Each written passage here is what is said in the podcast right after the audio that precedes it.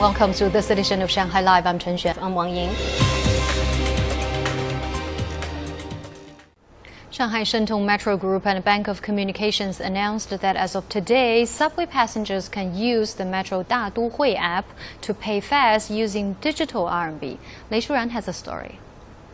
Passengers were using digital RMB this afternoon at Wuzhong Road Station on Metro Line 15. Those who want to pay with the country's digital currency need to change the payment method in the Metro Daduhui app.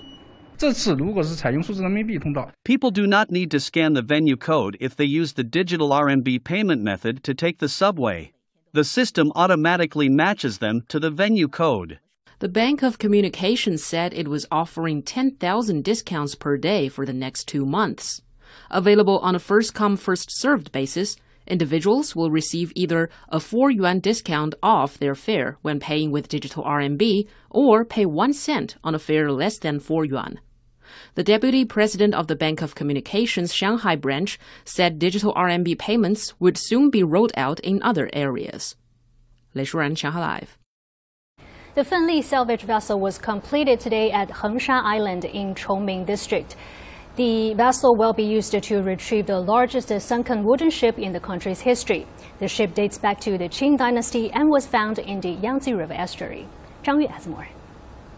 Fenli was delivered one month ahead of schedule. Construction started in March in Nantong, Jiangsu province. It measures 130 meters in length and 34 meters width. A 56 meter long and 20 meter wide pool was built in the middle of Fenli. This is expected to make it easier and safer to lift the sunken ship out of water and transport it back to shore. Bringing a wooden ship directly to the vessel from the water is crucial to protecting cultural relics, but it also increases our efficiency. The wooden ship was likely built in the 1860s or 1870s. It is the country's biggest and most intact ancient sunken vessel. It's 8 to 10 meters underwater. The remains of the ship are about 38 meters long, with 31 cabins based on current findings.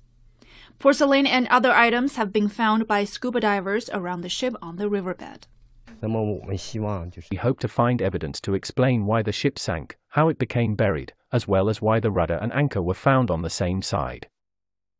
Researchers said if everything goes smoothly, the wooden ship will be salvaged within a month. 张悦，上海 Live。Now, thousands of Palestinians staged demonstration in the West Bank and Gaza yesterday against the U.S. President Joe Biden's biased stance on the Israeli-Palestinian issue as he visits Israel and Palestinian territories. Stephen Rancourt has more. Biden had a 65 minute meeting with Palestinian President Mahmoud Abbas in the city of Bethlehem in the West Bank. During the meeting, Biden announced that the United States has pledged an additional $100 million to support Palestinian hospitals. Thousands of Palestinians demonstrated in several cities yesterday afternoon, criticizing the Biden administration for being completely biased towards Israel and ignoring the Palestinian issues. This visit will not bring any uh, anything for the Palestinians. It just give money, uh, support, some money for Palestinians, and without a political uh, solution.